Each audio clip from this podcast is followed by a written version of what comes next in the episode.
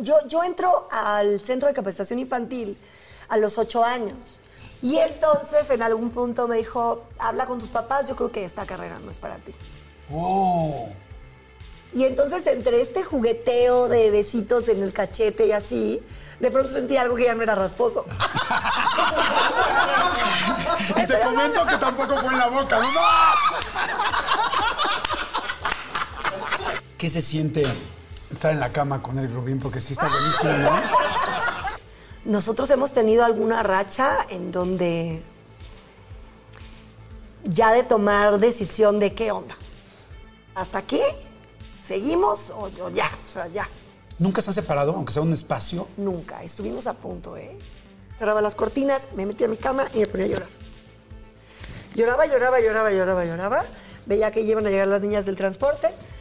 Me lavaba la cara, me maquillaba y sonreía. Y las recibía. ¡Hola, amor! No sé qué, ta, ta, ta. Se daban cuenta que yo estaba triste. Sí, se daban cuenta. Y se dormían conmigo en mi recámara.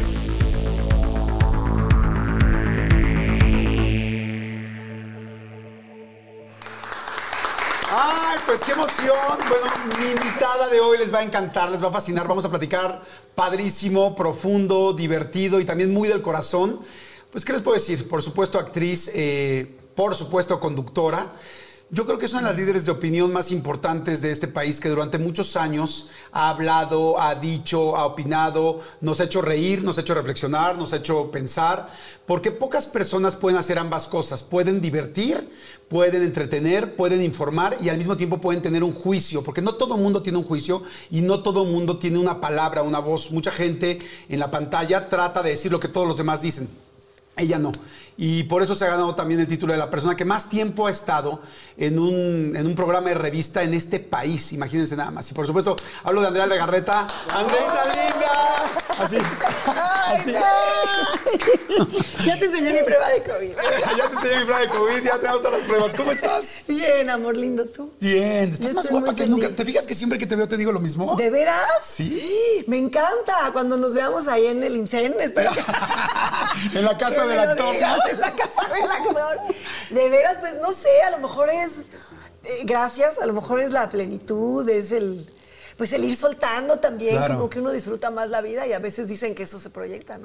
Fíjate que estás muy guapa. Siempre has sido una mujer muy guapa. Desde chica, pues eras una mujer guapa que empezaste, de, creo que en la tele desde los dos años, tres años. Sí. O sea, actuar a todo, que ahorita lo vamos a platicar. Pero siempre has sido una mujer muy guapa. Pero es que además ahora, madura, mamá, y sabiéndose ya lo que ya no hay ¿sabes? ¡Wow! Yo digo, es la mejor época de las mujeres. Yo, yo, yo creo que el tiempo sí te regala, no sé, como. Ay, como un atractivo distinto, te hace como más interesante quizás, porque, porque hasta la mirada te cambia, ¿no? Con los años y con los daños te cambia la mirada. Claro. Y sin duda, eh, pues, no sé, hay gente que de pronto me lo dice y bueno, pues también aceptar que que pues sí, que de pronto se cuelga la piel o que te salen arruguitas y aunque yo me cuido, también trato de que lo que llego a hacer para verme o mantenerme bien no sea un exceso, entonces no perder eh, ninguno de mis rasgos, ni tener cara inflada, ni tener, o sea, trato como de mantenerme lo más natural posible, pero también aceptando que pues el tiempo llega y que, y que eso no es malo. Claro, por supuesto, sí. O sea, que ir, ir- que vaya pasando el tiempo y que te sigas viendo quién eres, pues te ves guapísima. La verdad, este, encantado que estés aquí. Vamos a platicar bien padre. Saludos a todo el mundo. Ah. Este, les pido que se vayan, a qué se van a tomar. ¿Qué tomas? Este, pues ahorita em, yo creo que el- un vinito rosado sería vinito bueno. rosado, perfecto. Se me antojaba un mezcal, pero a lo mejor ese después. Ahorita, ahorita te vamos a dar el mezcal, ahorita te lo vamos a dar. Yo, por favor, un tradicional. Muchas gracias. Gracias, mi querido Alex. Muchísimas gracias. Gracias, Yo sí me voy a echar un tequilita. Muchas gracias. Oye, pues salud, ¿no? ¡Salud! Saludcita, amigo qué rico. lindo! Hasta que se me hizo, mi Ay, qué rico. A nosotros tenemos muchas ganas de platicar. Oye, Andreita, ¿cómo fue tu infancia? O sea, ¿cómo eras de chiquita? ¿Cómo...? Son tres hermanos, ¿no? Dos hermanos y tú. Sí. Tú eres la niña. Sí. Eras así como, bueno, eres la princesa de los ojos de tus papás por ser la mujer. ¿Cómo fue? Sí, la verdad, este, creo que eh, tuvimos la fortuna de caer en una familia eh, donde fuimos hijos muy deseados, donde mis padres, que tuvieron una vida con etapas muy complicadas, tanto en su niñez como en su juventud. Eh, los dos al encontrarse decidieron tener esa familia que ellos no tuvieron. Amorosos, eh, mi papá conmigo un nivel de amor, o sea, era mi, es mi príncipe azul, para mí siempre lo será. Este, un hombre pues muy, muy tierno, muy divertido, con mis hermanos muy juguetón. Conmigo era muy dulce, es, es muy chistoso porque mi papá tiene una cara que parece como muy serio. Y entonces incluso con mis hermanos era muy firme y era muy exigente. Eh, conmigo eh, era, era muy tierno, muy dulce. Mis hermanos, bueno, el bullying lo conocí con ellos. O sea, eran unos gandallas. Híjole, eran tremendos. No, no, no, no. Sobre todo el en medio. Híjole, era un cabroncito. Perdón por la palabra. No, no, pero no, era sí, no, si era un cabroncito hay que decirlo, o sea, porque el cabrón, cabrón es. Ay, sí, sí. Entonces eso merita un trago. ¡Ah! Salud por el cabroncito. No, Y son de los seres que más amo en mi vida. Sin embargo, este era un jodón, pero me metía cosas, este, o sea, en la cabeza me decía, ya viene la guerra mundial y ya viene, o sea, unas cosas, yo me iba a dormir aterrorizada y entonces a veces no podía dormir y llegaba ellos tenían pues las dos camas Ajá. y en medio pues el pasillito que divide las camas y yo a veces sí entraba que en su recámara del miedo que me daba con todo lo que me decían luego en la noche y me ponía a dormir en medio en el piso Ah. para sentirme acompañada de este maldito y luego ahora ya se ríe. mi papá me decía ¿por qué no me decías? porque no me gustaba ser rajona o sea, yo quería, sabía que era cosa como de niños, era una niña también como muy madura. Y luego aprendí con ellos a ser como niña niño, ¿sabes? O sea, mi universo era con Barbies y era súper femenina. Mi mamá siempre me tenía impecable y mis trencitas y mis colitas y era como muy su muñequita. Pero jugaba fútbol americano porque si quería jugar, Claro. tenía que jugar con dos hombres. Claro. Entonces jugaba ¿Tú estás fútbol americano, yo soy la más chica. Ah, tú eres la más chica. No, bueno, claro. Entonces, claro, entonces oía este, sus discos de rock, oía, o sea, era súper, o sea, Y que dijiste, el día de dividido. mañana me voy a casar con un rockero, ¿no? Y tómala, ¿no? No, pero por ejemplo, el novio de mis Barbies no era Ken. O sea, era ¿Quién era? ¿Quién ¿Quién era? ¿Quién era, ¿Sabes entonces? qué? era G.I. Joe. ¿Era Joe? Claro, eran superhéroes, eran, o sea, Han Solo, o sea, esos eran los novios de mis Pues, Barbies. pues tus Barbies este, disfrutaban mucho más. Claro, hasta Porque tú con- imagínate a quién haciendo el amor a Barbie. Es como de hueva, ¿no? Pero ya un día yo poniéndole a la Barbie.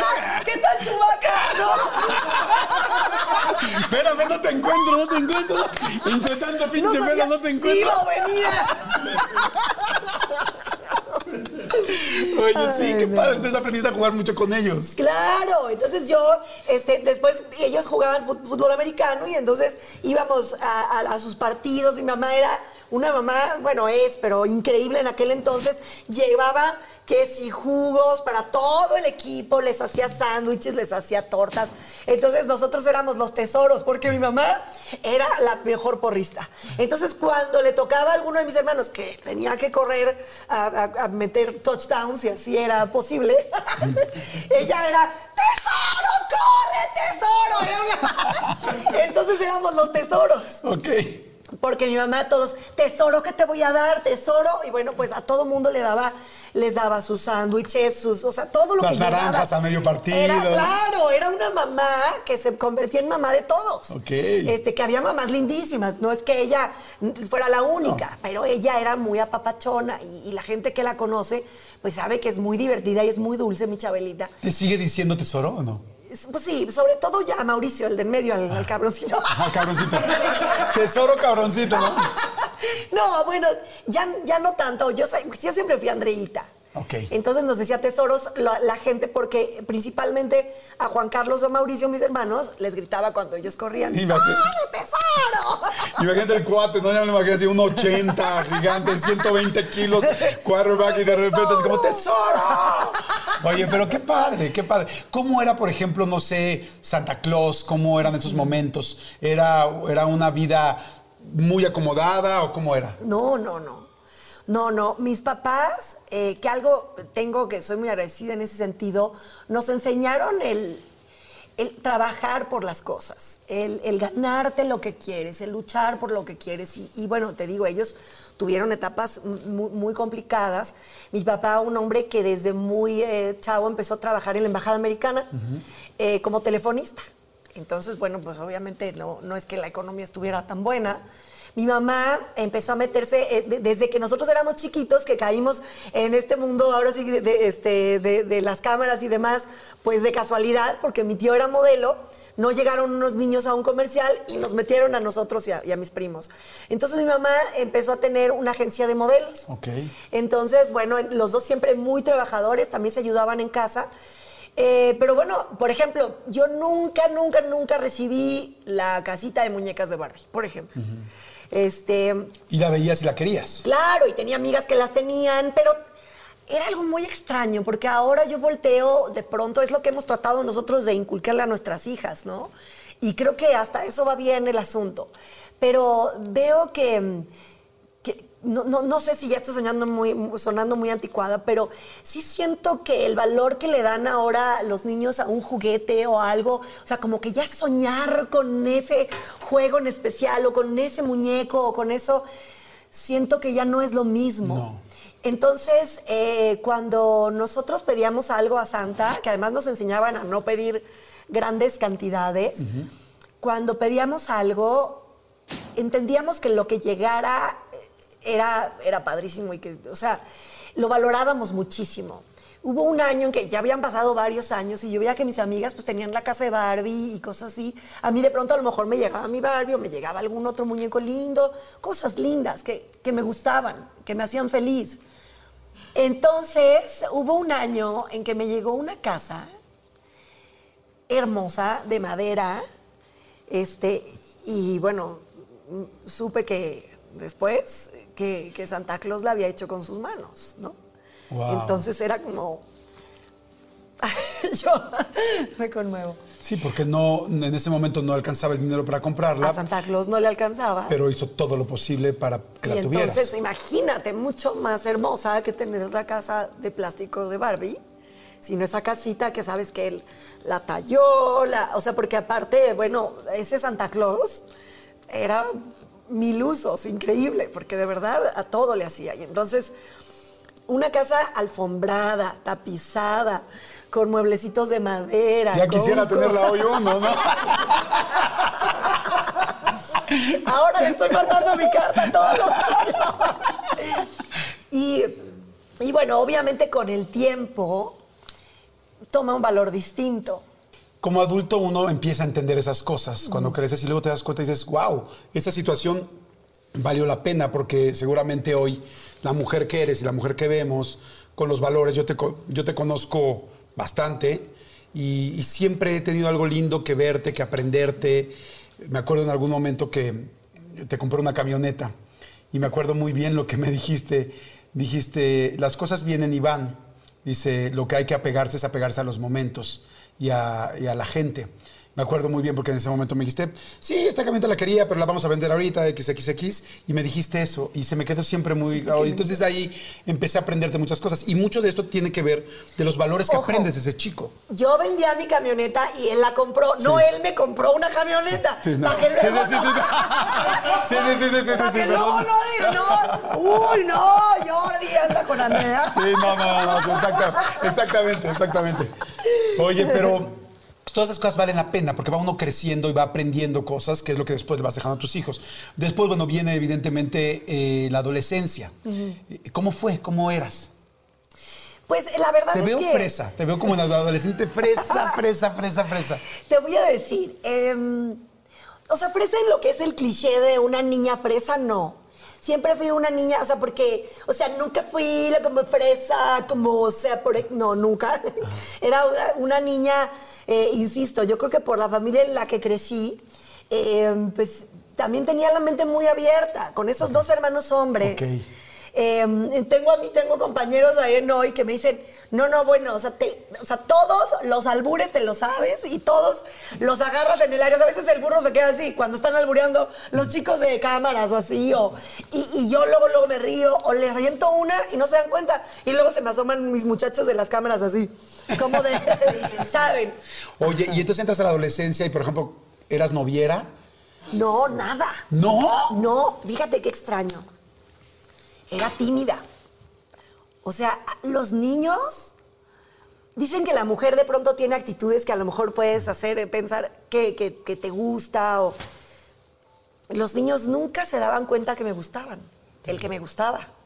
Porque yo era seca, o sea, era simpaticona, sociable y así, pero con ellos, nada. Nada, era muy seca, era difícil. Me gustaban, me gustaban algunos niños, pero los veía y ya nada. Y yo creo que a lo mejor mi actitud hacía que ellos tampoco, era como muy fuerte y, y- y no se acercaban, ¿A qué edad te diste tu primer beso?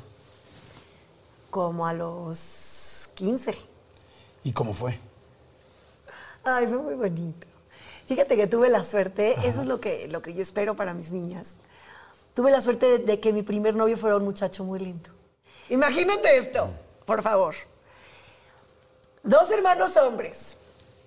Uno de ellos me lleva como dos años, el otro como, como casi cuatro. Imagínate No, el no. paraíso de amigos hombres en mi casa. ¡Claro! Entonces, Tenías o sea, pasarela. Claro, o sea, yo que era súper tímida, pues me decían, vamos a una fiesta, vamos a... Y yo, pues no, nada. Ahí en la casa tenía la pasarela. Entonces resultó que era un amigo. Y luego jugaban americano. Madre santa, no, bueno, estabas soñada. Sí, estos en especial, había otra bandita de ahí de satélite que no, no, no jugaban americano. Esos eran muy desmadrosos y medio pedos, ya sabes. Pero entre todos ellos, pues yo iban a ver peli y yo, ¿puedo ir a ver la peli con ustedes? ¿No? Y pues veía las pelis o, o a veces no, a veces no me dejaban. Y ahí conocí a, a este niño. Ok. Y un niño muy amable, muy lindo. ¿Y, ay, ¿y qué crees? Que entonces me acuerdo que una vez él, él solito eh, se, se compró su coche, tenía un bochito y ahí fue donde nos besos. ¿Hacían su primer beso? Sí. ¿Y te lo telegrafió? O sea, es como de mañana nos vamos a besucar o te dio así el llegue. Eh, no, estábamos platicando ahí en su coche y, y, y yo recuerdo, qué chistoso, voy a decir, ahí está. No, pues digo, pues todo el mundo pasamos por Yo ahí. recuerdo que él era como de barba cerrada. Ajá. Y entonces entre este jugueteo de besitos en el cachete y así, de pronto sentí algo que ya no era rasposo. Y te comento que tampoco fue en la boca, ¿no?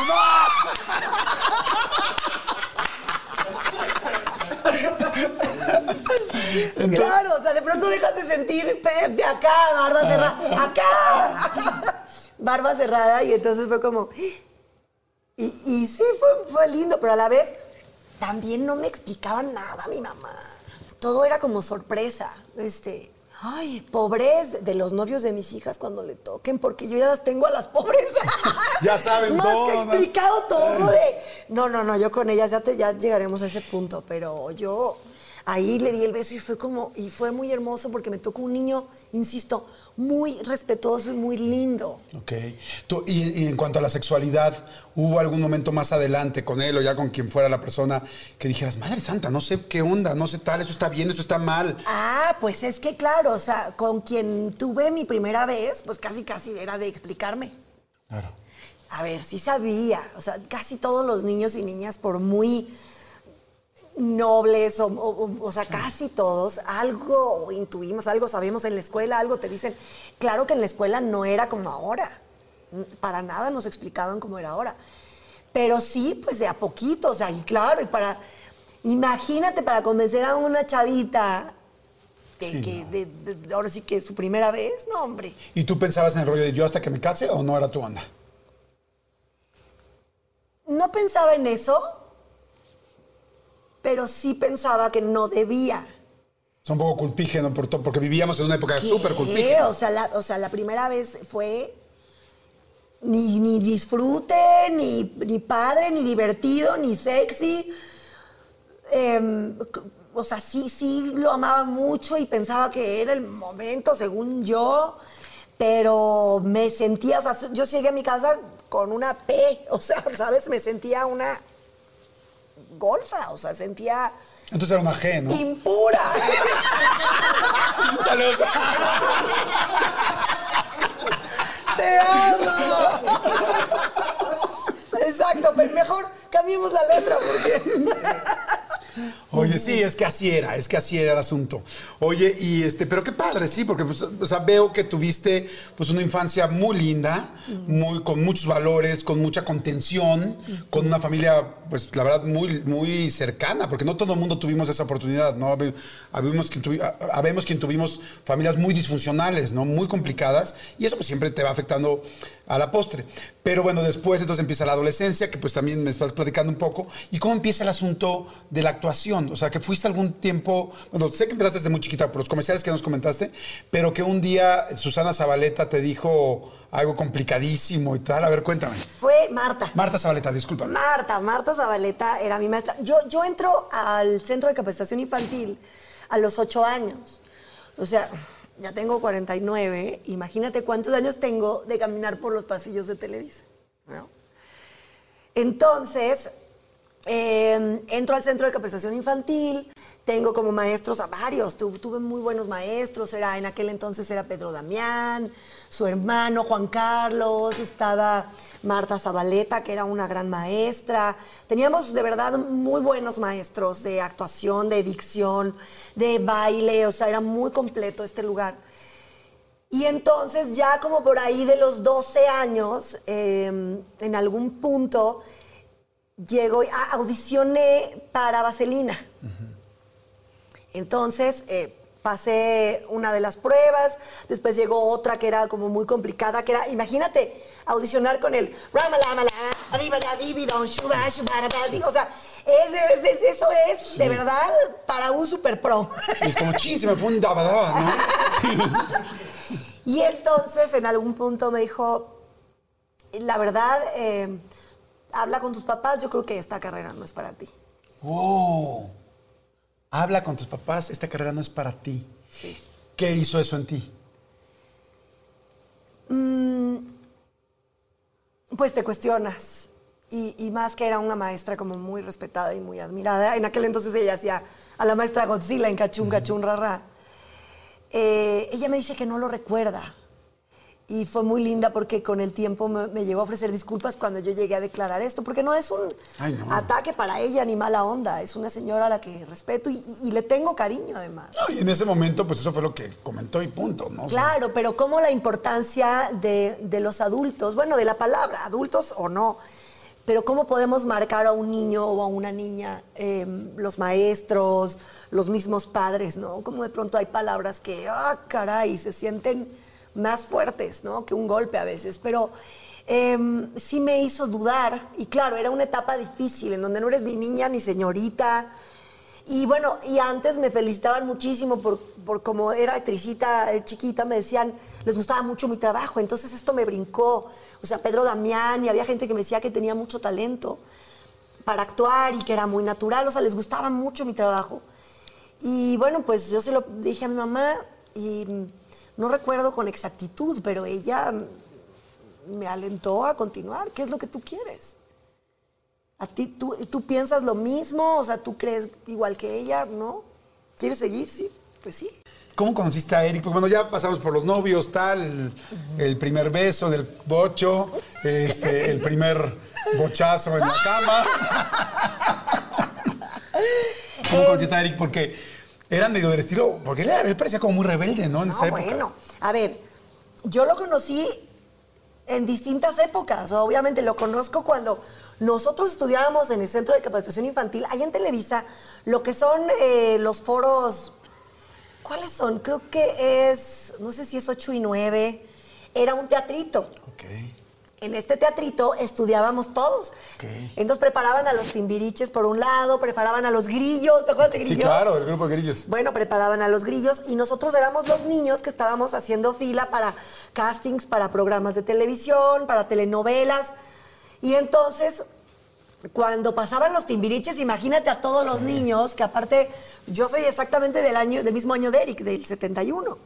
Entonces, bueno, pues todos los timbiriches eran una generación que todos amábamos Sí, y aparte sí, de sí. nuestra edad, ¿no? Sí, sí, sí, éramos fans, fans en serio. No, no, no, no, una locura. Y entonces eh, yo recuerdo que lo llegué a ver pasar en muchas ocasiones. Y siempre hablaban, eh, de pronto incluso algunos maestros hablaban, ponían ejemplo de algunas cosas de Timbiriche a los que los preparaban y cosas así. Y de él siempre me hablaron bien, fíjate. Ah, Con el paso del tiempo incluso. Y después hicimos una telenovela juntos. Hicimos... ¿No te gustaba Benny ahí? A, a todas nos gustaba Benny y a todas nos gustaba Timbiriche en general. Yo en realidad no era como que yo solo, solo me gustaba Benny. O sea, por ejemplo, a mí quien me gustaba era David de Parchís. Ah, ok. Él era como mi... Y Luis Miguel. Que era el blanco, ¿no? Era la, la- la el ficha blanco, blanca, ¿no? exacto, el dado. Ajá, el dado. El dado. Y... Eh, y ¿Qué Luis de la fregada está? Que madres, el grupo es de cinco y solo hay cuatro colores. Pues vas a hacer el Ah. dado. Madre, está, de la chingada, ¿no? Pero bueno. Era guapérrimo. Ok. Era precioso, un niño precioso. Diego, Diego Schoening, no. Y es que se cuenta que ni Diego, ni, ni Benny, ni Eric. O sea, Eric, em, por ejemplo, me fascinaba cómo cantaba. Imagínate, los famosísimos, pues reventados como cualquier chavo, pero aparte famosos, ¿no? Entonces, bueno, pues ahora sí que lo que quisieran, a la hora que quisieran y en donde fuera, ¿no? Y la cosa era que cuando hacían sus fiestas, sus cosas, su todo, yo no iba porque no- ni siquiera me invitaban. O sea, como que sí tenían claro pues que yo no, que yo no pertenecía a, a ese... Ese Televisa, voy a hacer un paréntesis en medio de esto. Ese Televisa todo el mundo decía, es que es muy fuerte el medio. ¿Sí veías drogas, veías sexo, veías eso o no? Bueno, nunca, sexo. ¿no? nunca. Te digo algo, hace rato este, que me- estuve con Maribel Guardia platicando, le decía, oye, a, a mí, este, ¿será que tengo que sentirme ofendida? Porque a mí nunca ningún productor me dijo, si quieres este papel, te tienes que acostar conmigo. Nunca nadie me dijo, a ver, pu- pues quédate en tu ropa interior o te tienes que, que meter este pase de... co-". O sea, nunca. Entonces le digo, yo creo que mucho tiene que ver también con cómo te comportas, cómo llegas, cuál es tu postura con quien sea. Y bueno, también hay gente que, que no abusa tampoco de su poder. O sea, esto sí, no- a lo mejor no es una leyenda urbana como tal, sí siento que hay personas que se aprovechan de un puesto y mujeres u hombres que también eh, usan ciertas, pues, Sí, ciertas características, exacto, físicas o actitudes para... Pero nunca te pasó. Nunca, le digo, esta cosa que decían que había un, un calendario, Un no sé, catálogo de un mujeres. catálogo, decía, me tengo que sentir ofendida porque nunca nadie me invitó al catálogo. O sea, ¿sabes? Oigo todo eso y de verdad, o sea, a mí yo te puedo decir, ay, no, o sea, no soy ni, la, ni, ni una monja ni la madre Teresa, tú me conoces, soy bastante abierta de mente, pero nunca lo viví, Jordi. Nunca lo viví, pero ellos sí, pues no me invitaban a sus fiestas porque eran fiestas donde sabían pues que yo, pues que a- para ellos era que aburrida. Ok. ¿No? Entonces no te invitaban, ellos iban a su fiesta y entonces ¿cómo empiezan a acercarse? Pero este, ya ahí ya estaba como greñudón, o sea, Eric agarró una actitud rebelde, yo creo que tuvo, que- ahora sí que como mecanismo de defensa, ¿no? Eh, porque bueno, pues después de, de- de- de todo lo que vivió, agarra la actitud rebelde y yo decía, ah, caray, ¿no? Este lado de él, que quieras o no, siempre como el chico malo, pues te genera a lo mejor, no siempre, pero algún tipo de morbo. Y la y verdad, respeto también. y siempre cantó increíble. Sí, ah, no, siempre o sea, ha cantado cantaba yo, eso, fan de Timbiriche, pero yo lo de ella decía, "¡Ah! no, no, no. O sea, para mí siempre fue el que mejor cantaba, todos con sus cosas, su talento, su, su belleza, lo que sea, pero él, siempre que lo veía cantar, decía, no inventes cómo canta. Y entonces sí, me generaba cierto morbo, ¿sabes? Pero no me detenía ahí, porque además yo fui de, de pocos novios, pero noviazgos largos para ser tan chavita. Entonces yo allí tenía un novio, con ese novio duré como siete años, imagínate. Entonces, este, bueno, pues era siempre como súper bien portada, muy linda, muy respetuosa. Entonces, como los caballos, mijo, no volteaba, ¿eh? Era impresionante. Y entonces, este, después pasa el tiempo, me- alguna vez una conocida que, que yo tenía que andaba con él me dijo, ay, le encantas a mi novio y resultó que el novio era Eric. Y ahí me hizo como, claro, no, no, no como pensar en bajárselo ni nada, pero. Sí, pues es saber que le Sí, gustabas. Claro. sea. Entonces te hace como voltear. Ah, ¿de veras? Sí. Ah. Y entonces, este, y después con el tiempo me lo vuelvo a encontrar porque me tocó conducir un, eh, un reencuentro de Timbiriche. Ahí él se había cortado el pelo y se lo había pintado de blanco para, para Rent, para el musical, el gallo, para Rent. Y entonces, así ahí sí dije, ah, caray. Oye, ya está- Sí, te gustó. Pero ya estaba así de mamey. Ya estaba así de él- trabajar. a él siempre le ha gustado hacer ejercicio. A veces se le veía bracito a lo mejor como de Pepe el Toro, a veces de luchador. pero siempre ha hecho ejercicio, pero era un reventado, ¿no? Entonces, eh, después, un día coincido, voy a pedir informes a, a un gimnasio y entonces voy con mi prima y vamos subiendo y me saluda. Y yo ya como con este, esta información. La información de que ya me habían sembrado. Ya me habían sembrado y le gustas, ¿no? Ay, te lo dejo, haz con eso lo que quieras. Exacto. Y entonces, pues era como, ay, entonces llegó a hacer ejercicio. Entonces traía una playerita así, sin mangas. Ahí sí estaba muy bien, este, muy bien. Ay, y entonces este, ya llegamos a, él me llevó como, era como mi guía de turistas, yo creo. Aprovechó, ah, mira, vas a entrar, ay, qué bueno, y así, y así el gimnasio, y esto, y lo otro, y era como el guía.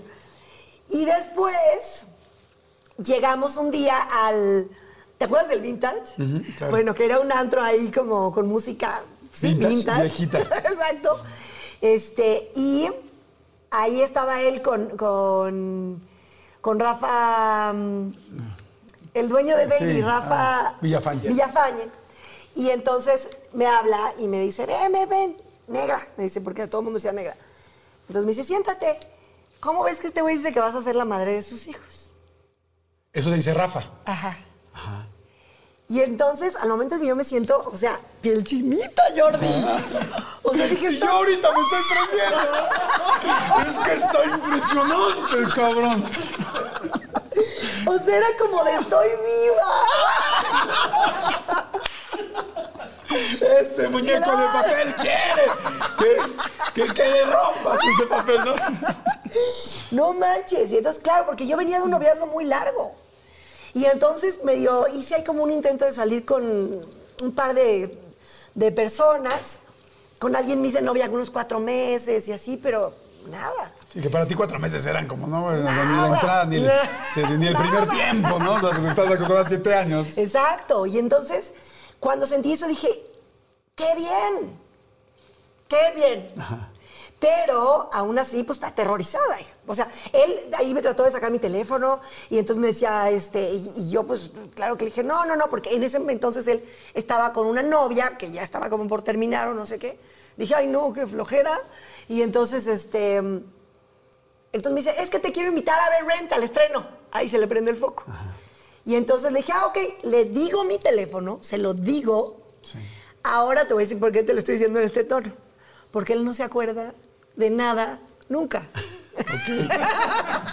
entonces sí le interesó. Ok. Y entonces ¿Se en la aprendió el teléfono madrugada. o lo apuntó después de volada?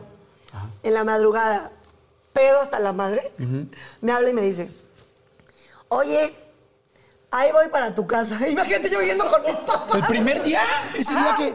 Ajá. ¿Y la voy para tu casa? Me dice, voy ¿Cuándo? para tu casa. Pedo.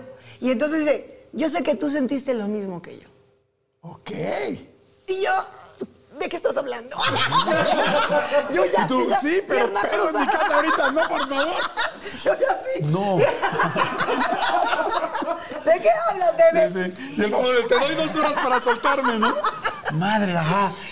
Así me dijo. Y yo, que claro que no. Sí, tu hermano, porque aparte conocía perfecto. Mi hermano fue gerente muchos años del Baby O en Acapulco. Entonces, de hecho, muchas fotos que luego circulan ahí de Luis Miguel en el Baby, el que está de ojos verdes ahí abrazado siempre es mi hermano. Ok. Y entonces, este, ¿qué tal? ¿Qué tal que te digan él que se salió en la foto con Pero sí, o sea, era muy conocido. El Pixie le decían. Y entonces, eh, aquí- y mi hermano era uno de los socios del Vintage. Después se hizo socio. Y resulta que dijo, aquí está tu hermano y ya me dijo dónde vives. No. Y decía, o sea, Pinche pixie. Llega a la casa. Llega a la casa y mi mamá le va a dar un infarto. Entonces, bueno, no, pues claro que no llegó. Ah. Y claro que le dije, no, pero claro que no. O sea, el chiste es que empezamos a hablar este, como en secreto, te voy a decir por qué. Porque mi mamá, en el momento de la comida del día siguiente, les dije, ay, adivinen con quién estuve ayer. ¿Con quién? Ay, pues bien divertido, porque estuve, yo llamó Rafa Villafañe, estaba con Eric, y entonces me dijo no sé qué, no sé qué, y mi mamá, Que Eric, ¿no? Eric Rubin más. la cara, la quijada en el suelo, así descompuesta. Era como, ¿Cómo? porque se dio cuenta que me gustó. Ok. Esa casita de muñecas que te hizo Santa Claus y tú, Claro. tapizada y alfombrada. Y entonces, claro, los timbiriches tenían fama de desmadrosos, él en especial, y luego que si el pleito de unas chicas famosas, que una con la otra y se peleaban con Ah, que por decía él. lo de Alejandra, de Paulina y todo el rollo. Unas chicas Y la famosas. canción de Güera y todo Ajá, exacto. O sea, como ¿Sí fue que- real eso o no? ¿Sí se lo dediqué? ¿Sí? Ah, ok, ok. Sí, sí fue real.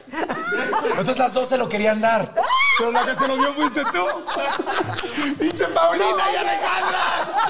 Se lo superdieron, ¿cómo crees que no? Pues sí, pero tú te lo sigues dando, mi reina, ahora que está más bueno.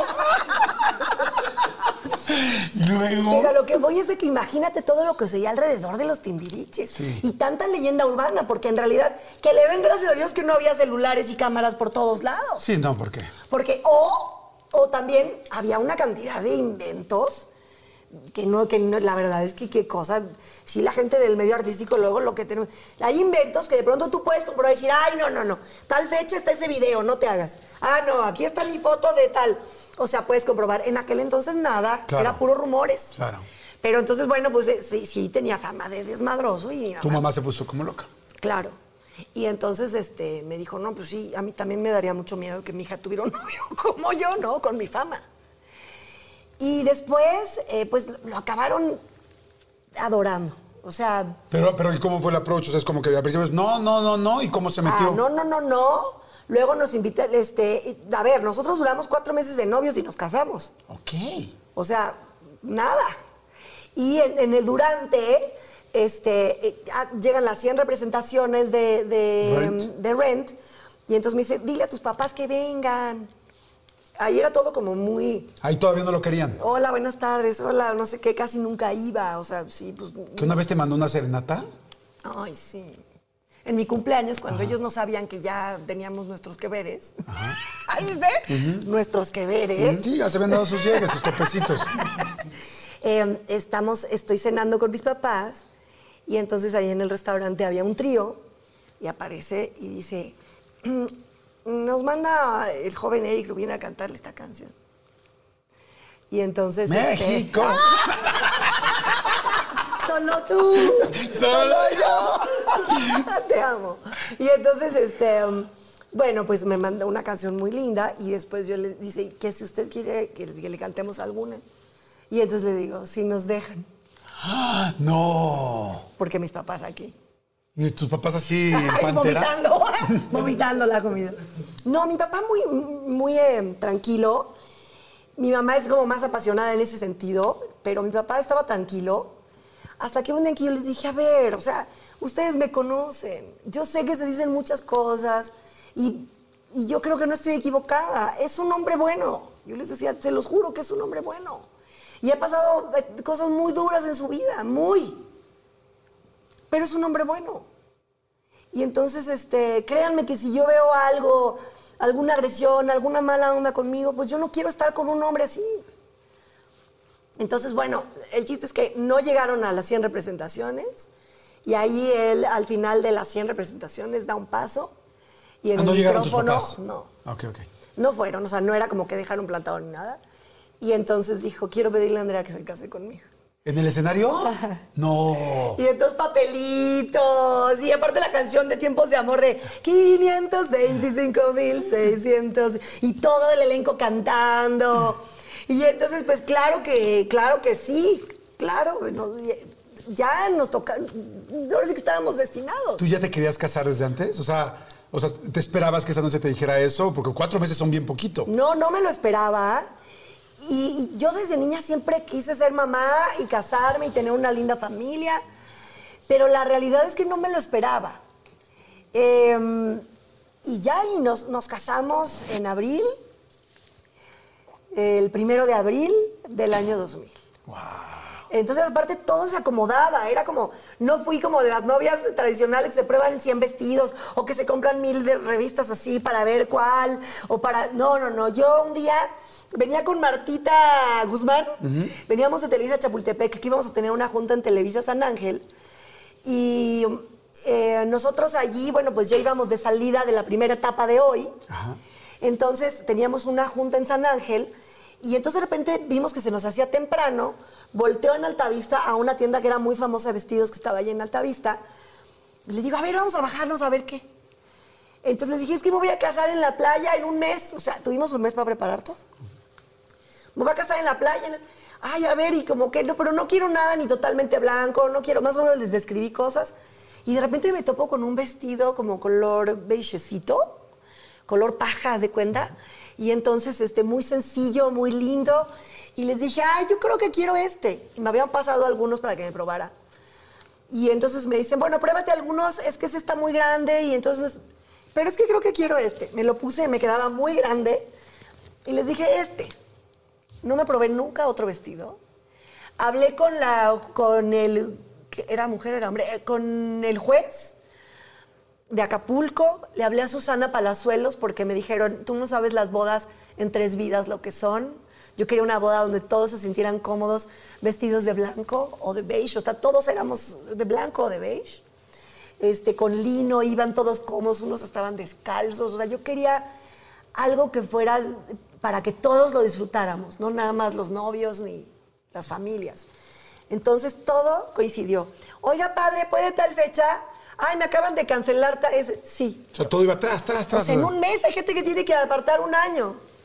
El juez, el padre. El vestido. El vestido, el novio, la novia. Em, y así fue, se dio muy hermoso, todo fue muy lindo. ¿Y tus papás en algún momento le dijeron, oye, no te queríamos, o sí, o algo así? ¿O, más bien ya se.? En ese día de la boda no. Em, con el tiempo y lo fueron queriendo mucho y lo adoran como si fuera otro hijo. Eric es muy buen muchacho y además es muy, ay, me siento como, como señora de 70, es un buen muchacho, es un buen hombre. Y estamos los dos también llenos de errores y, nos hemos equivocado en muchas ocasiones. Y, pero yo creo que cuando tienes un buen corazón, con todo y que te equivoques y que pasas cosas difíciles y que traes también tu carga y tus traumas y tus frustraciones y tu dolor y, también em, costumbres aprendidas quizás o que ya tienes arraigadas que a lo mejor pueden provocarle a lo mejor un daño a la otra persona. O sea, con toda esa carga que traemos, siempre ha salido a flote el amor y que somos buenas personas. Salud. Salud, salud, qué madre. ¿Cuántos años de casados? 20. Nos casamos en el 2000. No, salud. Oye, ¿qué se siente estar en la cama con el Rubín? Porque sí está buenísimo, ¿no? Es que te voy a decir algo. Ahora que yo creo que está más, más mamey que nunca, tú eres una mujer guapísima y también siempre te lo he dicho, siempre te cuidas mucho y todo. Pero yo que veo que todas las mujeres ven a Eric y es como, no manches, es que está buenísimo. Yo, yo que voy a su gimnasio de ambos y todo así marcado y todo, todo. ¿Te sigues dando cuenta de eso en la cama con tu esposo o ya no? Ah, sí, bueno, son etapas, ¿eh? También son etapas en donde tristemente a veces ya no te volteas ni a ver. A veces el cansancio, eh, muchas, eh, son etapas muy distintas, ¿no? Los hijos cuando llegan eh, y así. Claro, yo lo veo, ahorita estoy en una etapa donde sí lo veo y digo, hijo, qué bueno está. O sea, y, me gusta mucho. después de hacer 20 años el, tener relaciones con la misma persona, de repente es como que, ah, ya estas nalgas ya me las sé. También, sí, también esas nalgas te las sabes, y esa, pero yo creo que todo va cambiando. O sea, no es, no es como, a ver, tuvimos también etapas largas, pues en que no había nada. O sea, ya ahora sí que, ahora sí que de ponerle ni hablamos. Y a dormir y a descansar. O sea, hay etapas donde hay una infinidad, de, por ejemplo, él como músico de trabajo y de cosas, y, yo igual. O sea, este, eh, digo, de verdad lo deseo que sí existan esas parejas donde desde que se casaron a, 20 años después sigan con esa pasión encendida, pero sinceramente no, no, eso no sucede, va cambiando y también, ¿sabes qué sí siento? Si tú le das chance a la apatía, gana, ¿eh? Sí, claro. O sea, sí gana. Porque nosotros hemos tenido alguna racha en donde ya de tomar decisión de qué onda. ¿Hasta aquí? ¿Seguimos o, o ya? O sea, ya. Eso te iba a preguntar, porque como que, bueno, todas las parejas y mucho más las de famosos siempre están el rumor de que no, y es que se van a separar, no es que tal, y te iba a preguntar si había habido algún momento verdaderamente muy complicado, que yo creo que la mayoría lo Ay, hemos claro, tenido. quien ¿no? te O sea, diga que, o sea, de verdad, qué maravilla, no digo que no existan, pero que las parejas, más cualquier relación, hermanos, amigos, que no tengan un solo problema, una diferencia, no existe. O sea, claro que hemos tenido ese, e- es- ese momento en el que nos hemos detenido a ver, no, ya en buena onda, ¿qué? ¿Nunca se han separado, aunque sea un espacio? Nunca. Estuvimos a punto, ¿eh?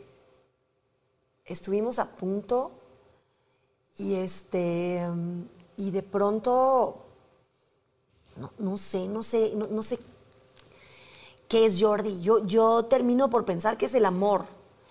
De pronto dices que será la costumbre, será la, la comodidad, el, el- el tener, el, el ahorrarte, irte a otra casa, y ahora qué, y los niños, y cómo te vas a dividir, y cómo- O sea, yo me preguntaba en ese momento, ¿qué es? Porque de plano no, no, no hemos, o sea, no pudimos llegar a eso. Cosa que está muy bien, porque al final del camino, el día de hoy, sí seguimos siendo prioridad en nuestras vidas. Y, y sí, no me imagino estar sin él. Cuando uno está mucho tiempo en pareja y más 20 años, como dices, la rutina mata todo, las cosas que a veces eran fantásticas terminan no siéndolo y, y también aprendes a amar de una manera distinta. ¿Qué cosa, por ejemplo, que digas de Eric dices, híjoles, esto verdaderamente no lo aguanto, esto es eh, de las cosas que no soporto de él y qué cosas crees que él no soporta de ti? Una. Eh, yo creo que es la misma. Eh, controlar. O sea, en algún momento aceptas... Eh, A ver, y ojo, no es un control grave, ¿eh? O sea, no es un control de... O sea, al contrario, tenemos muchas libertades los dos. O sea, te fijas, somos una relación muy abierta. O sea, en el sentido de, él se va de gira, que creo que eso también nos ha salvado mucho. Él se va de gira, nos extrañamos, hay ausencias. Yo a veces voy con, iba con el programa, sobre todo antes. Este, eh, él, por ejemplo, me chulea, no me controla de, ay, no te pongas esto. No, no me refiero a ese control. No levantes la pierna, se te ve la rodilla. no, no me refiero a ese tipo de control. Eh, es esta cosa de pronto de, en el coche. Eh, da- dale aquí a la derecha porque tal. De pronto el dale aquí a la derecha durante 20 años, si hay un punto en el que dices, los hombres, ¿cuál es la frase de los hombres cuando vas en el coche? Sí, es como, Maneja tú. maneja tú, claro. No, yo... ¿No? Ayer me explicaba mi hijo, me decía, es que no sabes cómo me grita mi mamá en el coche. Y yo, ay, cabrón, por eso me divorcié. Es no, no, no, no. No, No, no es cierto. o sea, Aquí es no es que por eso me hayas mis solo divorciado. Es una serie de cosas, ¿no? No, pero claro que lo te das cuenta. Digo, claro que lo sé. Pues me eché 18 años que me lo están diciendo. Es lo claro que me lo te sé. digo, esos detalles, que no es algo, no es, una- no es un control agresivo, es a lo que voy. O sea, no es un control que te ofenda, pero sí de pronto esta parte de, de- de- de- de- del control. Entonces, ¿tú crees que él dice? Es como, ay, Andrea es controladora. O sea, es lo que me cansa un poco. En ciertas cosas sí. Y a ti de él que digas, ay, Eso, o sea, por ejemplo, él a es- los dos igual. Él es súper, súper fit y entonces no es, no es exagerado de cargar con sus toppers para ir a comer, al contrario. Todos somos todos, los cuatro muy antojadizos y eso. Entonces las niñas están entrando en el, mundo del ejercicio como ya mucho más de lleno. Y de pronto es como, ay mamá, o sea, ahorita en estos tiempos que están mucho tiempo en casa, pues sienten que a lo mejor han subido tal o qué sé yo. Y él quiere ser como su entrenador o su guía, ¿no? Entonces hay un punto en el que yo digo ya, o sea, ya no les digas más de que eh, a lo mejor ya ni una tortilla más, o no les estés contando que si, es que no, pero ya, esta rebanada y ya, o sea, ya. O sea, pero es que, es que si, si yo no les digo, ellas, tú les vas a decir, "Eh, échatelo, porque yo sí soy así. Oh. Y es esa partecita nada más. O sea, siento que eso es lo que realmente más nos puede llegar a molestar. Pero no es eso. A veces el día a día te hace ver cosas que puedan ser pequeñitas. Y no me refiero a lo que estás pensando. Porque no tiene nada de pequeñitas. Si fuera el camarógrafo de hoy hubiera hecho. Esos detallitos del día a día que a veces cuando estás mal y cuando te llega a cagar. Claro. Es la palabra. O sea, ya a veces nada más que respire, a veces te caga. Claro, pero te voy a decir algo, y eso es algo completamente normal en cualquier pareja. Claro. O sea, pero o sea, todos los que hemos estado casados, yo que tuve una relación de muchísimos años, sabes las cosas fantásticas y las cosas que son la rutina, que son, que son complicadas, son penosos, son por ejemplo de hacer del baño enfrente uno del otro o cero. Ay, no. Porque yo, por ejemplo, mi esposa sí, éramos así normales, o sea, Ah, no, bueno. no nos daba pena. Yo no, a mí sí me da pena. Ajá. O sea, ¿nunca haces el baño enfrente de una pareja? Este, pipí si ya es como muy urgente. Ok. Pero, de, o sea, de ninguna manera. O sea, es de, por favor salte, por favor salte, por favor salte. Pues es que nadie me va pujando.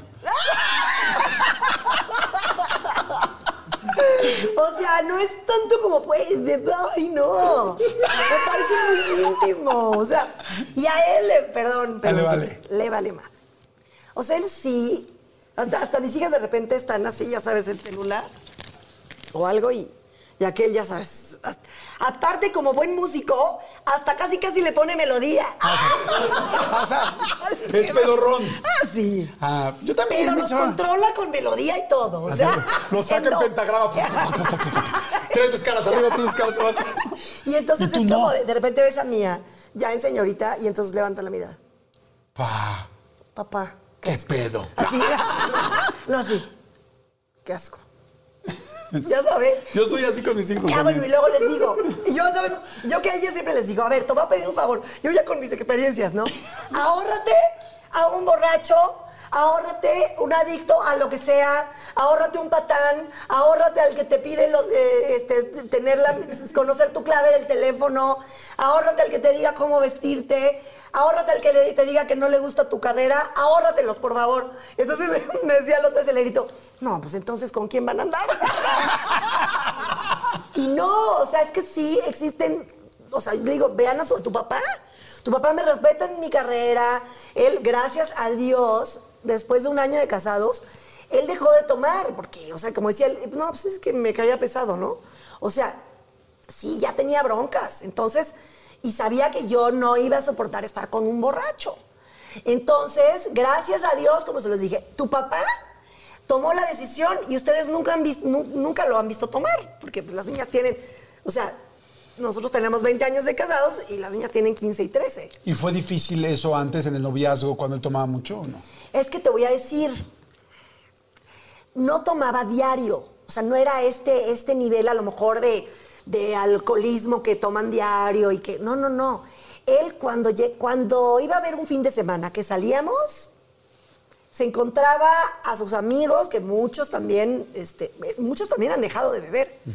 Este, pero muchos de ellos, pues en la fiesta. Y si no, se los inventaba. Este de aquí hoy decidí que eres mi mejor amigo, ¿no? Entonces llegaban al. Perdón, yo, como esto tiene gas. Entonces, este. eh, Llegaban a la casa, componían, no sé qué, y pues yo me tenía que ir a, a- a- a trabajar. Trabajar. Y entonces él, pues a lo mejor seguía la fiesta. Esa era la cosa. Cuando tomaba, que no era diario, a veces se seguía hasta el día siguiente. Entonces eso para mí, intolerable. Le pusiste un ultimátum así como diciendo, a ver, si vamos a seguir, ¿le paramos a esto? No, no como tal, pero sí le dije, uy, no.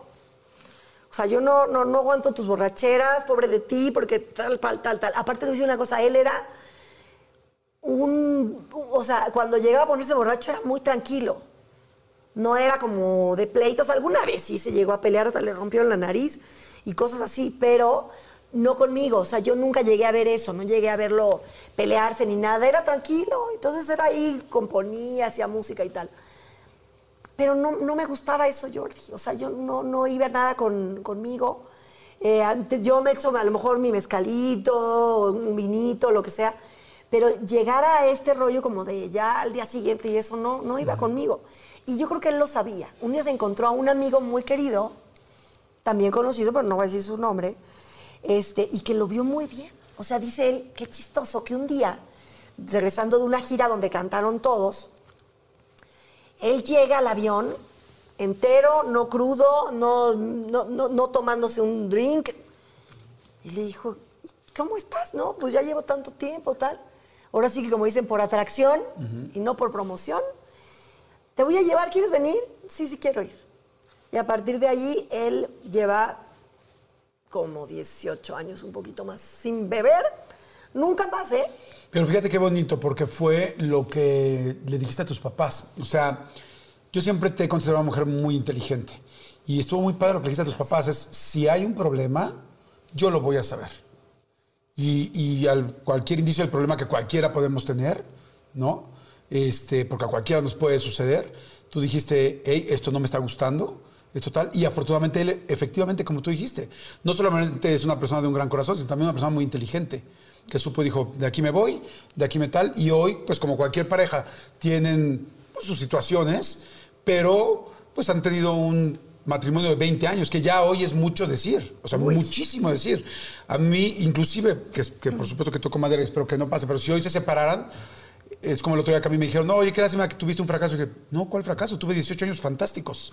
Tuve 18 años fantásticos con tres hijos que adoro y con una expareja que adoro. Entonces, la vida también va dando ciclos. Afortunadamente el suyo sigue y espero que siga, pues, por todo el tiempo que ustedes decidan, ¿me explico? Pero eso es algo muy inteligente. Y yo me acuerdo, por ejemplo, algo que hace poco me llamó mucho la atención y me encantó que hubo un problema, que ni siquiera quiero mencionar el nombre de la persona, que, que mencionó unas cosas tuyas, que si tú, que si habías salido, que si te habías acostado con alguien o tal, lo cual me pareció de pésimo gusto y más de un hombre, me pareció de pena, o sea, realmente de pena. Pero me encantó que lo primero que vi fue un mensaje de tu esposo que dijo, yo sé perfecto quién es mi esposa, yo sé perfecto con quién estoy, y, y esto es algo que nosotros manejamos y que sabemos perfecto, ¿me explicó? Y eso dije, wow, qué, qué, padre pareja, ¿no? Porque sí fue un momento también complicado, ¿no? No está padre, porque al ser figura pública está de la chingada que de repente cualquiera puede hablar de ti, ¿no? Ah, sí, sí, sí es horrible, pero te digo la verdad, no, no es un tema que en realidad nos haya generado algún daño. O sea, sí, sí, a lo mejor hay quien quiere creer y quien quiere, cada quien, pero en quien, quien a mí me interesa, que crea en mí y que vea la mujer que soy y lo que he luchado desde que soy una niña en mi trabajo y que todo lo que tengo es porque me lo he ganado, porque he luchado, porque igual he recibido mil rechazos, he recibido eh, golpes duros, o sea, he tenido una carrera eh, en donde no solamente existe hoy, quizás hay gente que solamente me recuerda en hoy pero he hecho de todo. No, hombre, tienes más de 15 telenovelas, películas, estuviste en Fresas al principio, este, comerciales desde los dos años, este, conducciones todas desde antes de hoy. O sea, no es fácil, no es fácil hacer. Tienes una carrera impecable, impresionante y muy larga. Yo me acuerdo un día que no creo que tú te acuerdes, pero hace muchísimos años yo estaba, eh, nos tocó coincidir en un programa de espacio, que eran los primeros programas que empezaba a hacer Televisa para los chicos de comunicación.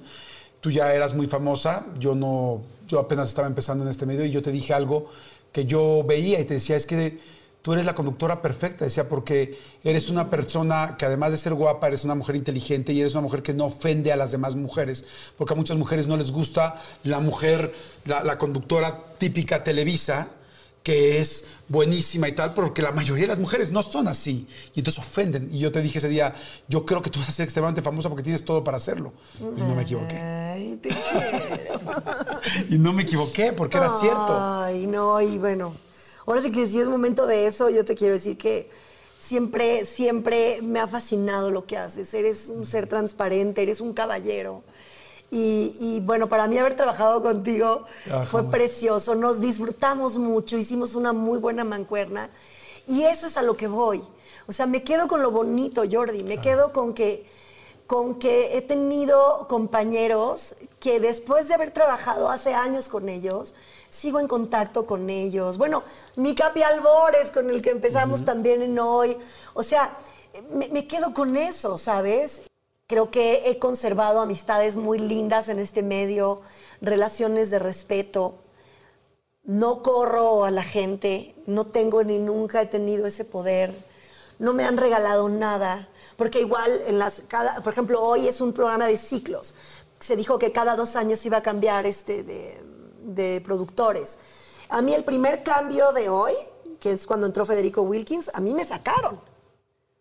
O sea, hay, cosas donde a veces la memoria le llega a fallar a la gente, pero si yo tuviera el poder para, para correr o para quedarme o para permanecer, pues yo hubiera permanecido hasta incluso en esa época. Entonces, yo mejor me quedo con lo bueno, con que en verdad puedo poner mi cabecita en la almohada con la tranquilidad de que no le he hecho daño a nadie eh, buscando hacerlo.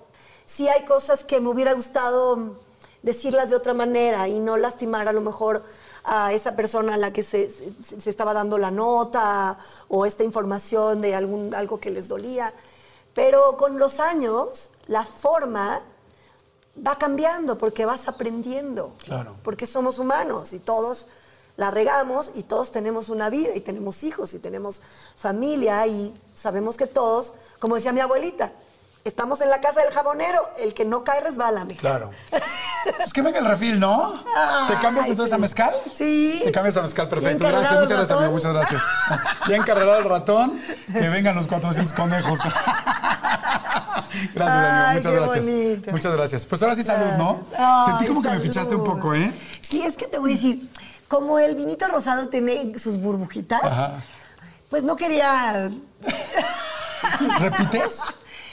Poquito, sí. Yo casi no tomo nada con burbujas. Ok, sabes que yo antes de una conducción, bueno, tú y yo que conducimos, nos toca conducir varios eventos, yo nunca en la vida, cuatro horas antes de una conducción, no tomo un refresco ni por equivocación, porque me la paso repitiendo No, toda la conducción. no. Te lo juro. Así de, porque entonces, ¿qué pasa el director de...? Ah, Porque bueno, pues ahorita no sé si lo, si lo he disimulado bien. No, no, muy bien. Sí, Salud por pero eso. no te llegó el olor. Para nada. no, no, no, no. Oye, a mí me encanta ahorita que decía antes de que fuéramos al refil. Oye, pues la última y nos vamos, perdón. La última, ahora sí. Oye, ¿qué tal? Cuánto ya, ya el llanto, La chico, última, pero Ahora la sí, la última. Oigan, y ustedes última, también la última. última y nos vamos. Este, Ay, está regañón. ¿está regañón? Está regañón. Oye, este, decía yo que eres una persona que le ha entrado fuerte a todo y que, que has vivido también cosas complicadas. Has platicado varias veces lo que eh, de tu primer bebé que lamentablemente perdieron tú y Eric, que les costó trabajo embarazarse, que después pierdes un bebé a los cuatro meses, A las 12, 12 semanas. Como tres meses más o menos. Pero fíjate que, bueno, sí, no, no, no se logró. O sea, no es como que haya tenido un aborto espontáneo, simplemente no se desarrolló. Y este, y fue, imagínate, Mía llegó a los cinco años de casados, Eric y yo. Sí, Mía llegó un ratito. 22 de abril de 2005. ¿Y lo estaban la estaban buscando desde el principio o no necesariamente? Eh, al poquito tiempo de casados, o sea, como ya cuando teníamos como un año, pensamos, oye, ¿no te gustaría un bebé? Ay, sí, sí, me encantaría. Y ya empezamos a, a buscarlo. Y logro quedar embarazada y es cuando, cuando tengo esta, esta pérdida. esta situación? ¿Te pegó en cuanto al, digo, evidentemente una cosa así, claro que a todo el mundo le va a pegar, hombres, mujeres, mucho más a una mujer, pero me refiero, ¿tenías nervio de la siguiente embarazada?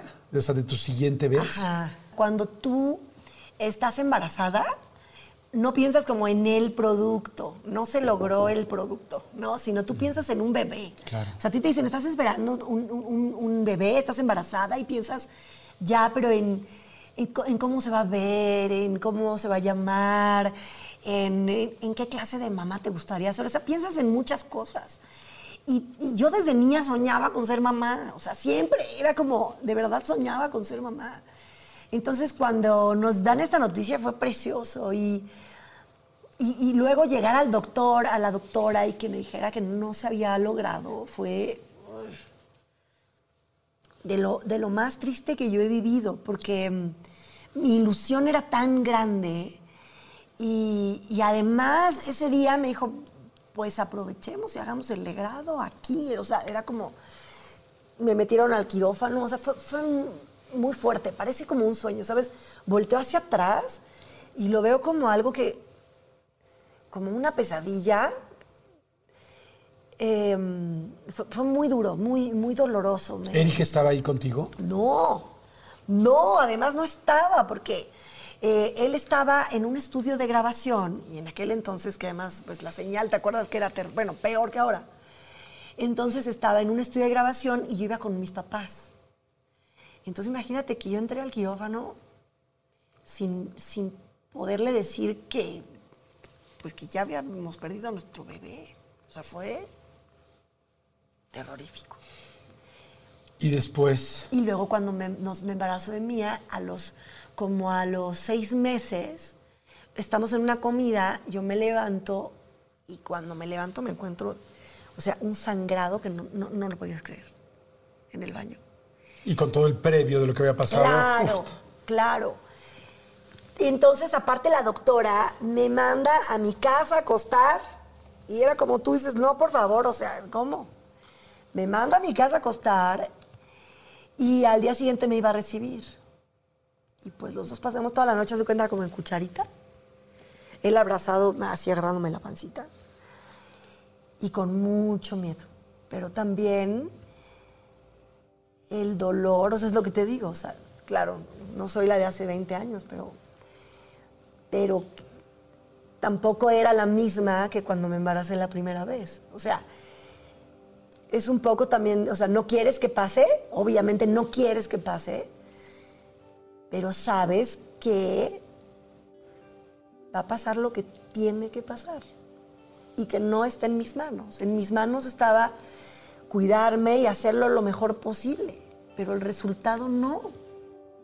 Entonces sí, nada más era, yo me acuerdo que yo esa noche así no pude ni dormir y nada más le decía, por favor Diosito, déjamela. O sea, porque para mí pues era mi niña, o sea, ya, ya sabía, ya se llamaba mía, ya se- sentía que me pateaba, ya... Y le decía, por favor, dame chance. O sea, yo me acuerdo que cuando yo estaba buscando embarazarme y que no lo lograba, no lloraba con Eric, no lloraba con mi mamá, me iba con mi papá. Y me acuerdo que me acostaba en sus piernas y él me acariciaba y me decía, ya mamita, vas a ver. que-". Porque él decía, lo único que yo le decía era, no entiendo por qué deseando tanto tener un bebé y estando dispuesta a darle amor, ¿por qué hay mujeres que sí logran estar embarazadas y que los tiran a la basura o que los tratan horrible o que les pegan. O sea, yo nada más le decía, ya sabes, quería una explicación, porque decía, ¿por qué yo no? Pues porque no era mi momento, Jordi. No era mi momento. Y en aquel entonces con quien me desahogaba era con mi papá. Entonces imagínate cuando ya logras y la ves y ves sus piecitos y ves cómo se mueve y el ultrasonido y, y esto verlo era como, por favor, no, no lo permitas de nuevo. No así, o sea. Hay, hay muchas mujeres que cuando viven una situación como esta, que lamentablemente han sido muchas, sienten que uno de sus bebés es el bebé que no llegó, primeramente. ¿Te pasó? Ajá. Totalmente, te voy a decir, em, yo, yo soñé estando embarazada de Mía, soñé que, este, a veces te dan unos sueños muy extraños, soñé que se me transparentaba como la placenta. Entonces que cuando yo veía a través de la placenta, no sé cómo, en que, si la sacaba o algo así, veía unos ojitos eh, muy lindos, unos ojitos claros y sus pestañitas y tal. Y entonces ya, y metía, no sé por qué, la placenta como al refrigerador, o sea, pero lo que más recordaba eran esos ojitos. Entonces, em, después de Mía, me embarazo de Nina, y Nina se me adelanta un mes y nace en la fecha que yo perdí mi primer embarazo. ¿Cómo crees? Nació el 5 de enero. El mismo día que habías tenido el legrado. Ajá. El día que a mí me hicieron el grado, llegó Nina. Y te digo algo, y yo sé que a lo mejor es algo que a veces las mamás buscamos como darnos esperanza o algo, pero Nina tiene los ojos que yo soñé. Estando embarazada de mí. O sea, si eran unos ojitos claros y sus pestañitas y todo. Y yo siempre me quedé, a lo mejor es una idea romántica, Pero no es romántico lo de la fecha. No. O sea, ahí sí ya no es romántico. O sea, porque podría ser como una idea romántica lo de los ojos, pero lo de la fecha ya no lo es. Y si lo juntas, Ay, sí. Sí, y, y sí, y sí, bueno, las dos son increíbles, chavitas, ¿eh? Además son buena onda, son educadas, hemos tratado de, de hacer las niñas eh, agradecidas, que valoren todo, que, que den gracias cada día por, por lo que tenemos, por estar juntos. O sea, son niñas lindas también, obviamente, insisto, aquí en mi, ca- mi familia nadie es perfecto y nadie es la Madre Teresa, ni somos angelitos, pero sí creo que se nota, o sea, lo que dicen, o sea, un niño feliz se nota. Oye, pero qué lindo, la verdad que qué lindo porque yo sí creo que pues que la vida a veces te quita y a veces te da y generalmente cuando te quita es para darte y para que vayas entendiendo algunas cosas.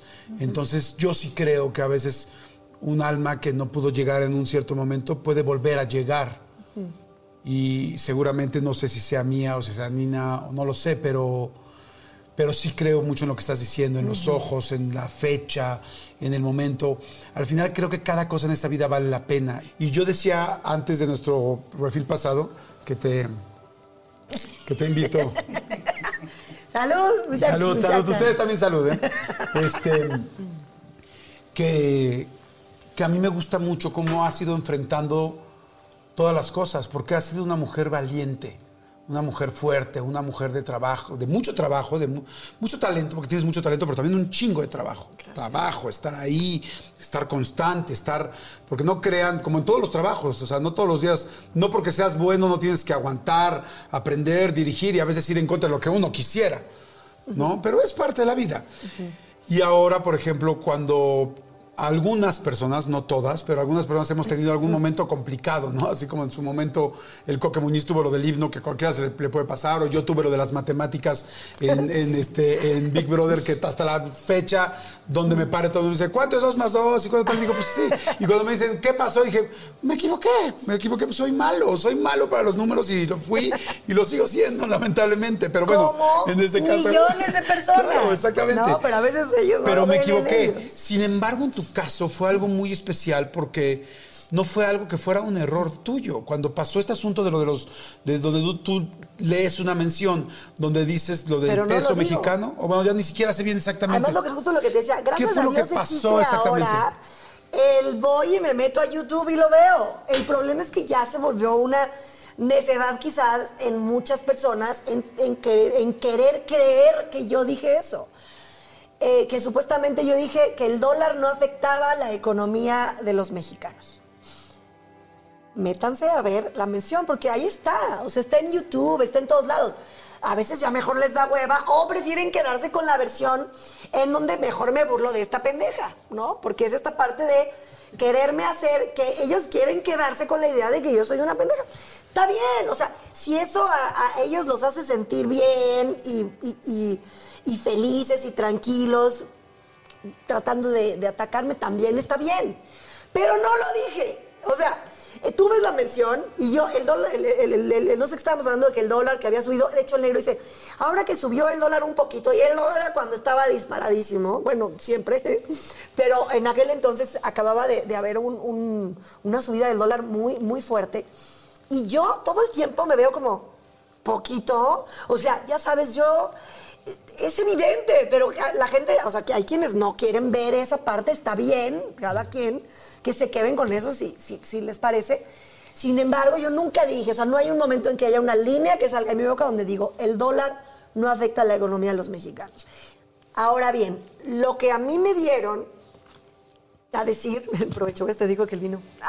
Pues te digo algo, ni lo noté, ¿eh? Ni lo noté hasta que hemos aprendido. Yo también así lo hago. Bueno, lo que a mí eh, me, sorprendió muchísimo fue que fue una etapa también en donde mi, Twitter sobre todo se llenó de comentarios como dos días después, ¿eh? además no fue el, el- el mero día, dos días después, que eran aparte muy parecidos entre sí, en donde analizando me dijeron, son bots, o sea, son agencias eh, a las que pagan, así como para las campañas políticas y tal, donde hay millones de cuentas que no existen, pero que todas traen un mismo tema para hacerlo como un trending topic y entonces hablar todos del mismo tema. Después, ¿qué sucede? Que se sube la gente que sí tiene opinión personal, que sí tiene opinión propia y que sí tiene cuentas que son válidas. Está bien, no estoy, no, estoy diciendo, ah, no, no, no hablaban mal de mí, hablaban horrores. Y no hacía sentido, ponle que hubiera dicho, el dólar no afecta a la economía de los mexicanos. No ameritaba ni amenazas de muerte, ni amenazas de muerte para mi familia, para mis hijas, no ameritaba fotografías. O sea, a mí ya me ponías ahí en mi, en mi, en mi cuenta, o sea, yo leía la palabra PUTA y ya no era nada, esa, no, eso era lo de menos. Pero vendida, vende patrias, esto, lo otro, ta, ta, ta, ta, o sea, eso era lo de menos. Amenazas de muerte para mis hijas con unas descripciones que no, no, sabes. O sea, yo no, lo que no me daba a entender mi corazón y mi mente y mi alma era el nivel de maldad y de crueldad y de saña que yo llegué a leer ahí. O sea, y me costó mucho trabajo superarlo. O sea, fue de película de terror. Yo creo que nadie en el mundo merece eso. Entonces, por eso, cuando, después de eso, después de haber superado eso, ya se aparece fulanito a decir que soy una este, golfa o que soy este que trabajo ahí este, porque soy protegida, o aparece perenganita a decir que le pinto el cuerpo, o aparece fulanita a decir que si me operé o que si soy... O sea, eso, aunque se volviera a repetir la historia, ya no soy la misma. Y, entendí que uno le da el poder de lastimarte o no a las personas que tú quieres darles ese poder. Que qué triste por ellos desearle la muerte a alguien y luego parte de mis hijas, o sea, a mí, a mis hijas, por un comentario tan pendejo, porque era, si hubiera sido real. O sea, en primera necesitas Perdón, o sea, yo sé, ay, no, no, no hay la economista, me dicen todos, ay, que si la economista. A ver, partiendo de ahí, todos, muchos de los que me, escribían y se burlaban, ay, sí, la economista, no sé qué, unas faltas de ortografía, Jordi. Pero a lo que voy es a que, ¿cuántos economistas hay en nuestro país? ¿Cuántos expertos de todos los temas hay en nuestro país? ¿Cuántos de esos que te están criticando? O sea, partiendo de ahí, si tú fueras un experto y si fueras un genio y si fueras una persona inteligente, pues supongo que también tendrías inteligencia emocional y no agredes y no amenazas de muerte a una familia por un comentario. Después de esos dos días, como dices, de Twitter, y empiezas a leer todo esto, ¿qué pasó? ¿Cómo estabas? Mm, no, no, no, no, no. terrorífico. O sea, terrorífico. Era, yo no quería salir de mi casa, no quería ni asomar la nariz. Aparte, para colmo, es Eric estaba en Los Ángeles en un estudio de grabación él no sabía mucho del tema porque pues están ahí, o sea, si ha estado cerca de alguien que hace música, están enteros, que si grabando, que si esto, que si lo otro, terminan en la madrugada. Entonces era, ¿cómo estás? ¿Cómo están las niñas? Bien, para no sé qué. En algún momento alguien le dijo, y me dijo, ¿qué, qué pasó aquí? Dije, no, pues bueno, pues pasó esta cosa, una situación, se lo conté así como por encimita, pero ya cuando regreses. Bueno.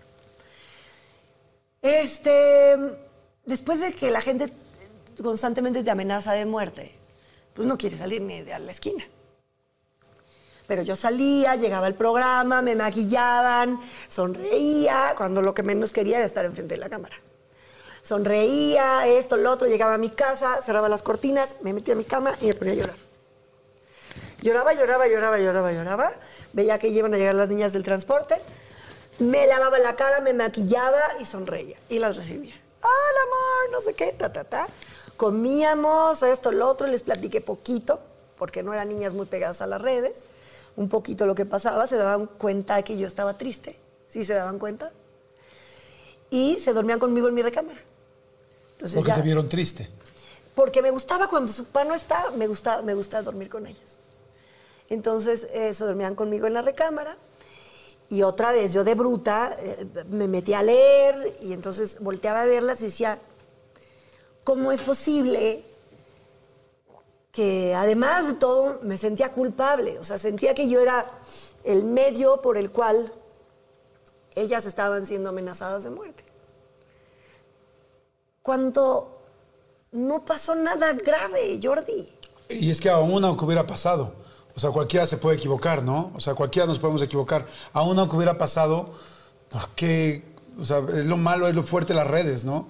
Que cualquiera con la- el anonimato puede poner lo que se le ocurra. Sin embargo, al otro lado hay un papá o una mamá con hijos reales y que no sabes qué tan cierto. Y además, si cuando te dicen en una fiesta se te ve rara la blusa, estás preocupado y te pueden preocupar. Ahora imagínate que te digan una cosa así, pues claro que lastima y claro que te afecta. ¿Cómo en- hiciste para salir? Eh, fui a una terapia eh, con, con una... ¿Has oído del Teta Healing? Eh, con una chava que era, es muy buena en Teta Healing. Estuve toda la terapia llorando, do- do- dos horas estuve llorando con ella. Eh, me hizo algunas prácticas que hacen en el Teta Healing. Eh, me subí a mi camioneta, haz de cuenta que me llega un dementor y que me había robado toda la energía pero me sentí en paz.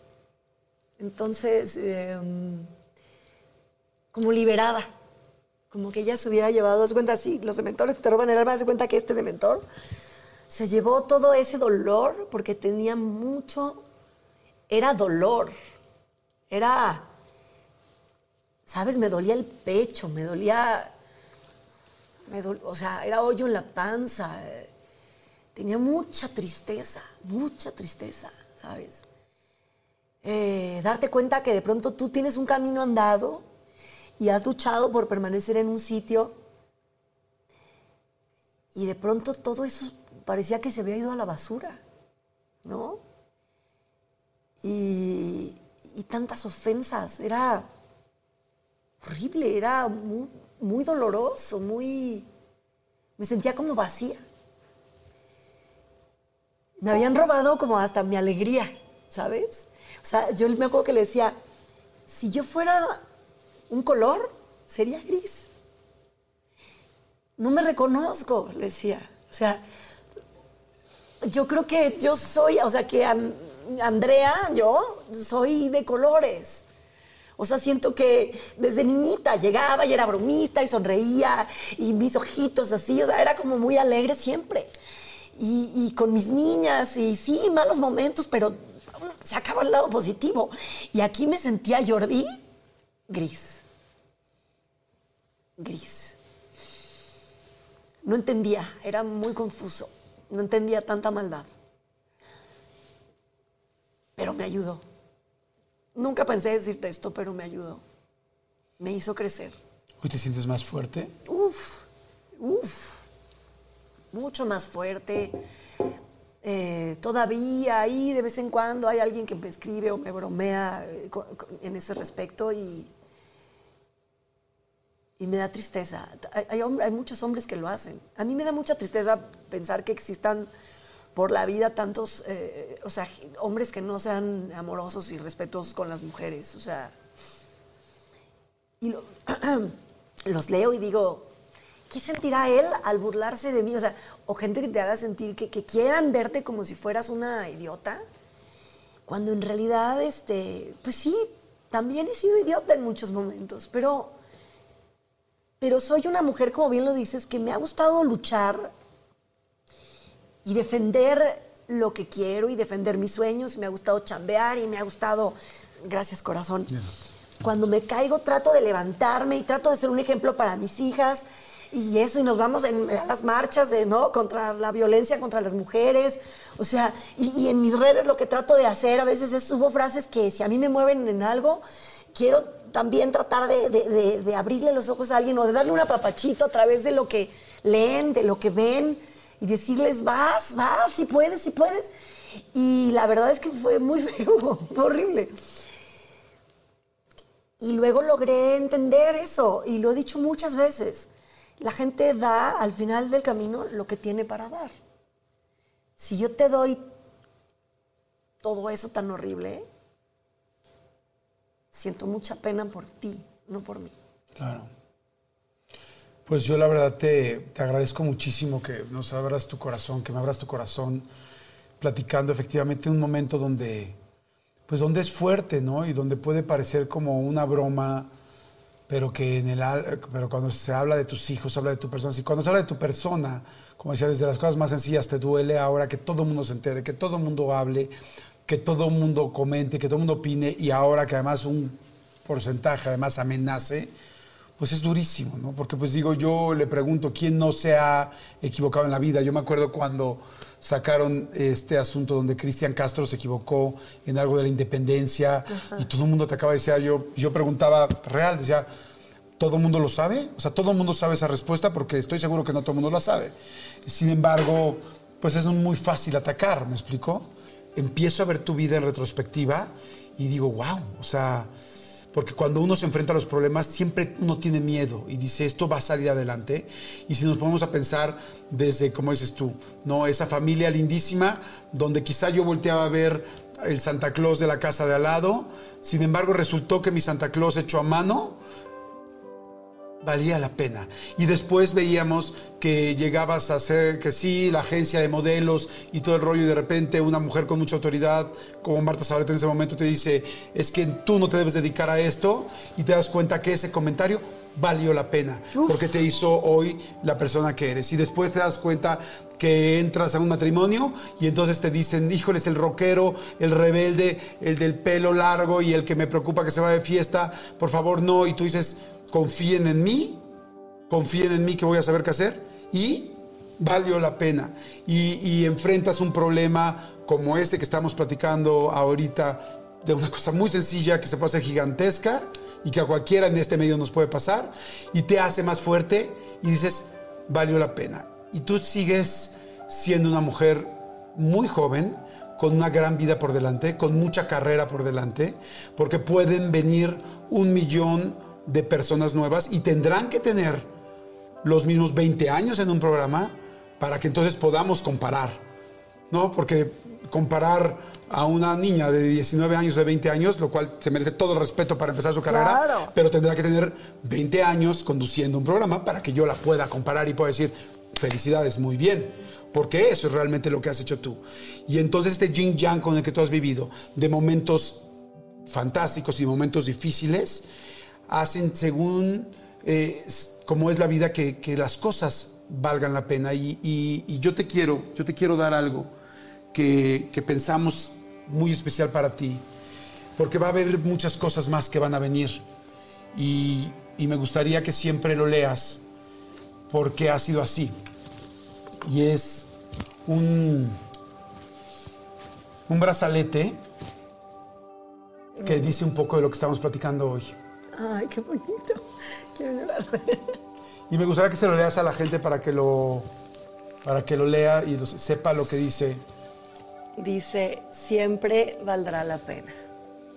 Porque todas las cosas que hemos platicado hoy aquí han valido la pena. Sí. Y van a venir más cosas. Ojalá que no vinieran cosas complicadas, pero en realidad la vida es así. Como también van a venir cosas fantásticas. Qué hermoso, Jordi. Y y siempre vale la pena. Y en, el, y en la parte de atrás tiene algo que para nosotros será importante, perdón, no, ver. ponerlo. Ay, perdón, no te quiero lastimar. No, no me lastimo. Y este. Y, y viene. Ah. Tus iniciales. Qué y esa fecha del 71 donde ambos compartimos nuestro nacimiento. Enséñalo, porque yo no lo pude abrir. Que dice, que dice solamente tus iniciales y es felicidades, Andrea, porque lo que has hecho hoy, todo ha valido la pena y todo va a seguir valiendo la pena. Y te digo algo, yo sé que vienen muchas cosas en la vida que nadie se espera, pero em, creo que cuando llegue a pasar un dolor, un momento duro, un momento complicado, pues ni modo, habrá quienes no les guste, pero me van a ver poniéndome de pie de nuevo. Y además va a valer la pena. Y va a valer la pena. Gracias. Gracias, Andrita Lina. Te agradezco mucho y por favor, siempre, siempre, siempre, siempre, y no lo digo porque estemos en la cámara, si en algo yo te puedo ayudar o si en algo puedo estar, cuenta conmigo. Y, y, como yo estoy exactamente en la misma carrera y no hablo del trabajo, sino en la carrera de la vida, estoy seguro que siempre también voy a contar contigo. Por favor, o sea, yo también quiero decir aquí abiertamente, em, que no se me olvida que cuando he pasado momentos duros, con un mensaje, con unas palabras lindas, siempre has estado ahí. O sea, no se me olvida. Me acuerdo perfecto también un día que llegué a, a la estación que nos ibas a entrevistar y siempre has sido un caballero. Entonces, eres un profesional. La prueba de que yo no controlo lo que pasa en el programa hoy, de quién entra y quién sale, es que siempre que me piden sugerencias, a la primera persona que menciono es a Jordi.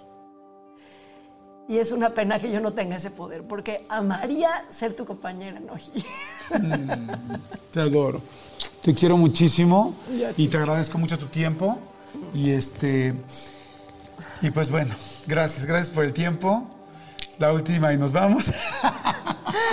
La última y nomás, espero que no estén muy borrachitos, ¿eh? Espero que la pasen muy bien. Gracias, muchas gracias a, a la gente de Vicky Forum por ser parte también de este programa. Entren, tienen cosas fantásticas, vickyforum.com. Enseñales tu brasier. ¿Mandé? Les voy a enseñar mi brasier. No, déjate mi brasier. Mi tanga.